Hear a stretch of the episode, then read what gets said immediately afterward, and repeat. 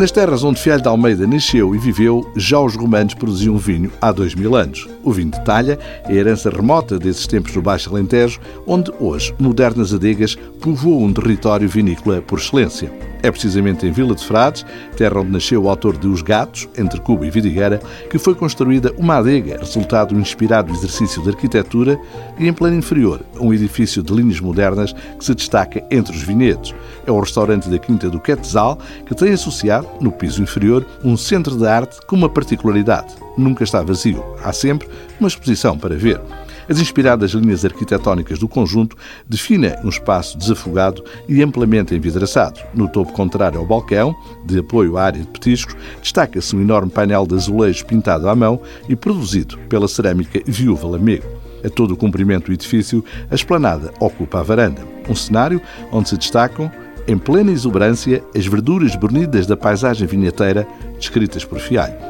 Na liderança da equipa de cozinha, o chefe João Morato privilegia a sazonalidade dos produtos regionais utilizados para confeccionar os pratos mais conhecidos do receituário alentejano. A criatividade, com um toque de inovação culinária, casa na perfeição com o lado mais tradicional. O resultado é uma cozinha feita com alma e muito sabor. À mesa, e para começar, há uma infinidade de entradas, desde os irresistíveis pastéis de massa terra recheados, com queijo de serpa e espinafres, aos fantásticos peixinhos da horta ou a de farinheira e à empada de coelho com salada de agrião e laranja.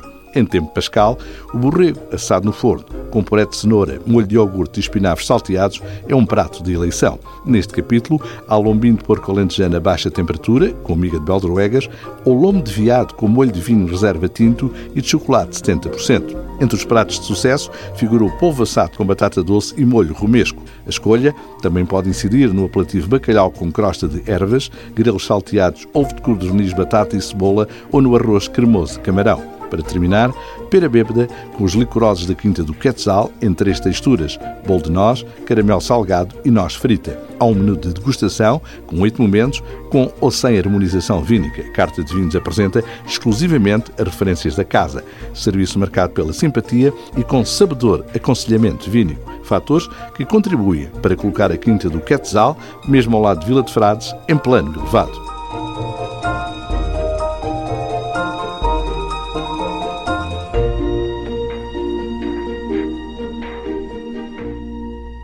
Este programa é patrocinado pela região dos Vinhos Verdes, um território de aromas e sabores para descobrir. Há um verde para cada momento. Seja responsável. Beba com moderação.